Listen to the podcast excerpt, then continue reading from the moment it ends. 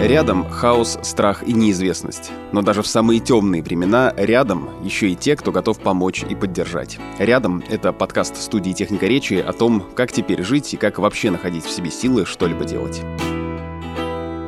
Всем привет! Меня зовут Мария Чеснокова, и я секс-блогерка, организаторка чувственных вечеринок на злом маме, полиаморка, феминистка и куча еще других слов, которые должны давать мне какую-то оценку.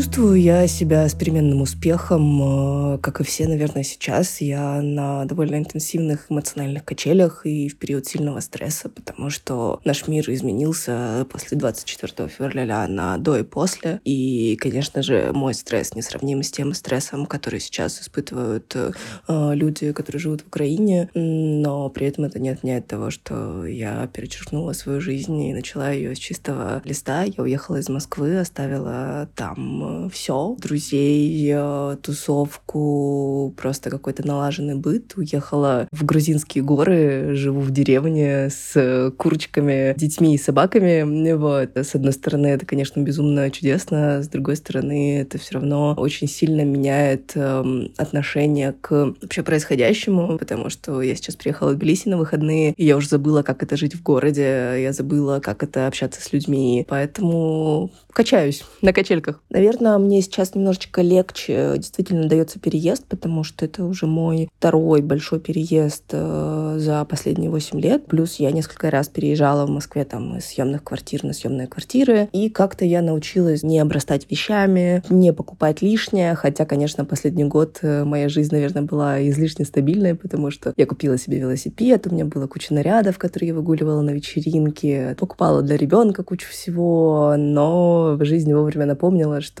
все-таки захламлять э, тебя не стоит, и нужно, не знаю, вкладывать деньги не в вещи, а в деньги и в что-нибудь другое, потому что, ну, это все может э, в один прекрасный день просто перестать быть тебе нужным. И поэтому сейчас моя адаптация проходит легче за счет того, что я уже это делала, это правда, психика, ну, ей проще справляться с каким-то опытом, который с тобой уже случался. Я также думаю, что я перейду на какой-нибудь, там, не знаю, формат минимализма, там, а 100 вещей, с которыми я буду путешествовать или что-то такое, потому что я не планирую долго жить в одной стране. Я думаю, что я буду перемещаться так или иначе, искать какую-то идеальную страну для жизни, потому что сейчас мне, меня не устраивает ни одно государство, которое существует, вот, и придется мириться с какими-то плюсами и минусами, искать какой-то оптимальный вариант. Поэтому я мечтаю, что у нас будет какой-нибудь мир будущего, где можно просто приехать в страну, заплатить им деньги как за квартплату, пожить, потестить, а, не заниматься там всякой сложной бюрократией и понять вообще, где я хочу оказаться там через там, 5-10 лет. Адаптироваться сейчас мне больше всего помогает принятие. То есть, когда я приезжаю в новую для себя страну, я не сравниваю ее с той страной, в которой я жила раньше. Я не провожу какие-то параллели и не говорю, что типа, а вот у вас здесь в магазине йогуртов не хватает и вообще обслуживание дурацкое. Ну, просто потому что это бессмысленно. А, потому что я приезжаю в страну со своим устроем, со своими правилами. И я здесь пока что никто. Мне нужно доказать э, обществу, что я подходящий э, кандидат на то, чтобы адаптироваться к жизни здесь, чтобы меня приняли. Поэтому я принимаю те условия, которые есть, я с ними соглашаюсь. То есть я не пытаюсь изменить среду под себя. Я просто принимаю все, что есть. У меня также, собственно говоря, было и с э, моей первой иммиграцией. Я тоже была много чем недовольна, но при этом я поняла, что эта страна сейчас дает мне, ну, какой-то кров. Э, там я могу здесь э, зарабатывать, и в целом, ну, тогда я принимаю все остальное. И это, конечно, ну, первый раз, наверное, довольно болезненно, а потом ты просто понимаешь, что окей, это на мой взгляд, честно.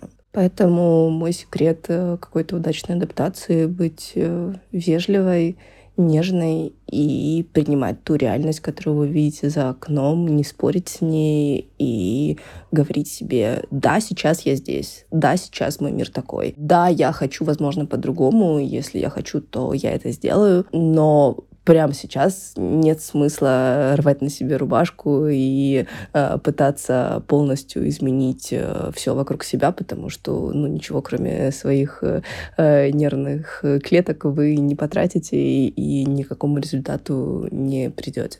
Все то, что я говорила сейчас, это речь идет именно об иммиграции. Ну, то есть, когда вы приезжаете в другую страну, она отличается от э, первой страны, в которой вы были по каким-то там, не знаю, ментальным, социальным устроям, и вы хотите начать что-то менять. Но если мы говорим о том, что вы находитесь в небезопасности, вашей жизни физически и морально что-то угрожает, то, конечно же, нельзя ну, свыкаться и адаптироваться с этой средой. Эту среду нужно менять. Нельзя адаптироваться к плохому. Нельзя говорить, что типа, окей, сейчас все это мой мир, и другого мира у меня не будет. Всегда нужно помнить, какой мир нормальный, безопасный и нужный вам.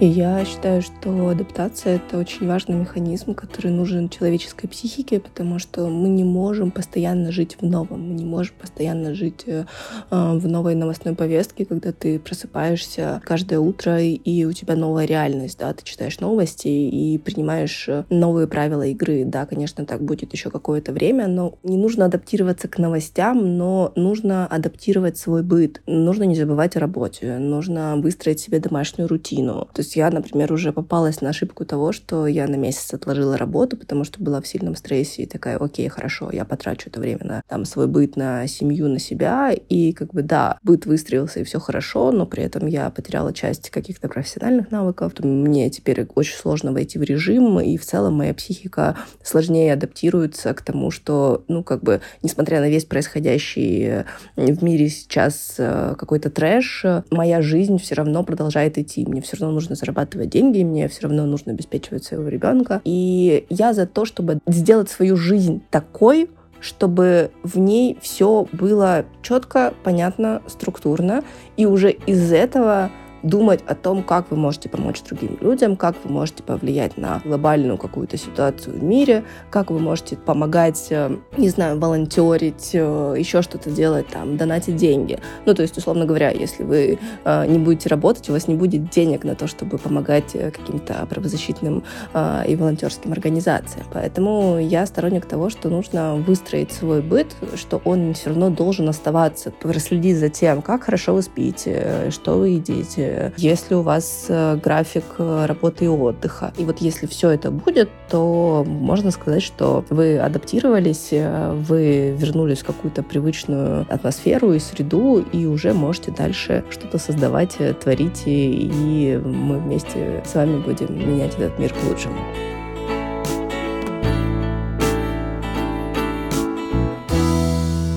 Нам всем сегодня нужна поддержка.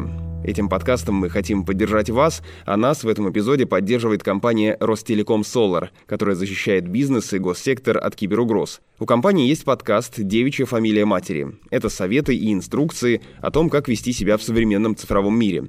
В частности, о том, как научить детей грамотно и безопасно пользоваться интернетом. Сейчас, на данный момент, в онлайне, ну, представьте те же лихие 90-е, была онлайн-игра, и ребенок сначала с разрешения папы покупал шмотки, а потом украл карту и прям затарился. И на следующий день у него угнали аккаунт вместе со 150 тысячами рублей. Кто-то возьмет просто и выкинет компьютер в окно. Самое важное, что вы можете сделать, не проявлять негативную и агрессивную реакцию по отношению к своему ребенку. Слушайте подкаст «Девичья фамилия матери» на ваших любимых аудиоплатформах. Все ссылки в описании этого эпизода.